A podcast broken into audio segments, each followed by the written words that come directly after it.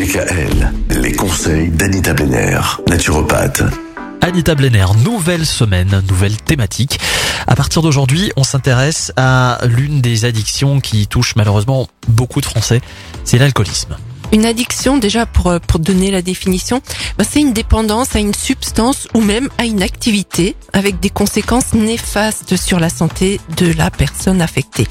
Elle peut être favorisée par des facteurs environnementaux ou liés à l'individu. Mais l'addiction à l'alcool reste un réel problème en France, d'ailleurs comme ailleurs, il n'y a sûr. pas qu'en France. Et il y a autant d'objets de déni que de souffrances individuelles. Et cette dépendance est une des plus difficiles à combattre.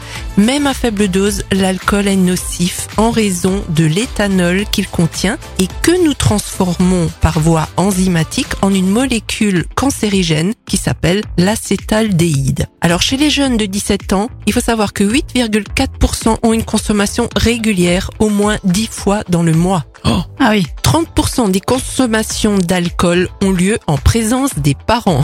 Non. Bah, Mais c'est euh, normal. Souvent, des fois, peut-être les parents ne le voient pas parce que Parce que les parents boivent. peut-être.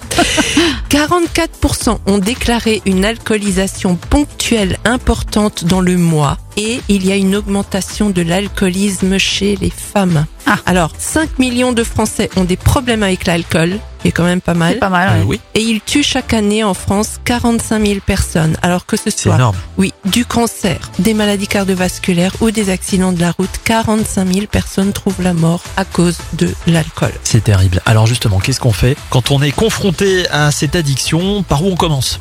C'est la question hein, à laquelle on va essayer de répondre demain. Merci Anita. Retrouvez l'ensemble des conseils de DKL sur notre site internet et l'ensemble des plateformes de podcast.